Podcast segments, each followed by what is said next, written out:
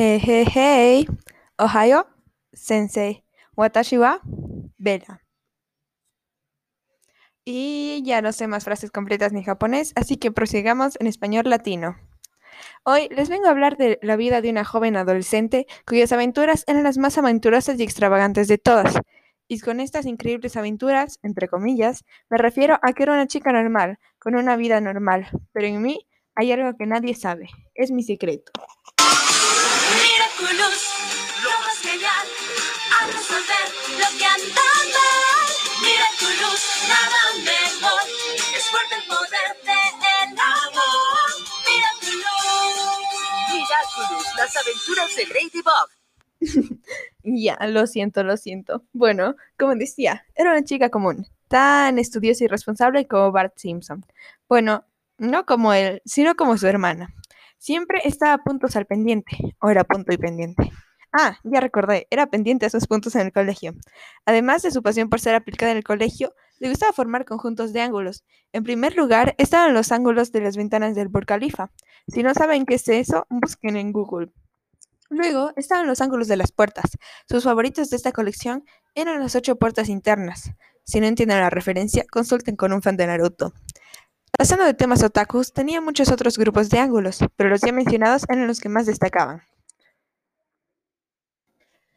Ah, bueno, continuemos. Pasando de sus colecciones de ángulos, vamos a ver su conjunto de memes. Era ella, muy, ella era muy constante con esta sección, ya que era la que más le hacía reír. Además, cuando leía estos memes, le daban ganas de graficar los memes y se los vendía a su mejor amiga Army, que se los compraba porque sí. En fin, la hipotenusa.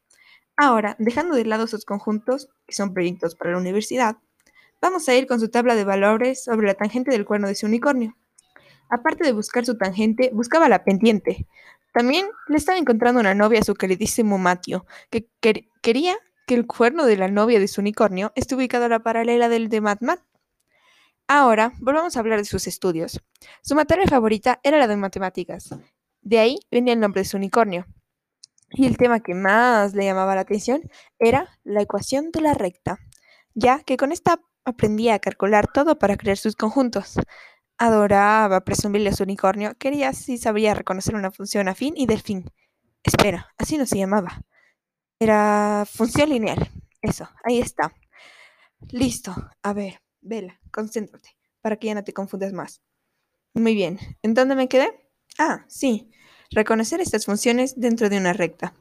También amaba recriminarle a su profesor sobre por qué los círculos no tenían segmentos y ejes. Solía preguntar también por qué cuando los círculos estaban en 3D no podían llamarse las siete esferas del dragón, en vez de un nombre tan corto y aburrido como esfera. Mientras que el creador del nombre lo miraba desde un cuadro de la clase de mate, con su ego decreciente, porque alguien dijo que el nombre de su esfera parecía aburrido. Bueno, gente, y aquí es donde me acabo de dar cuenta que mi locura, en vez de disminuir, está creciente cada día, y que el eje de mi cabeza se torció un poco cuando me caía el televisor en la cabeza con tablas y todo, porque este rollo, historia, comedia, como queráis decir, acaba de salir de mi imaginación. Gracias y buena mañana. Sayonara.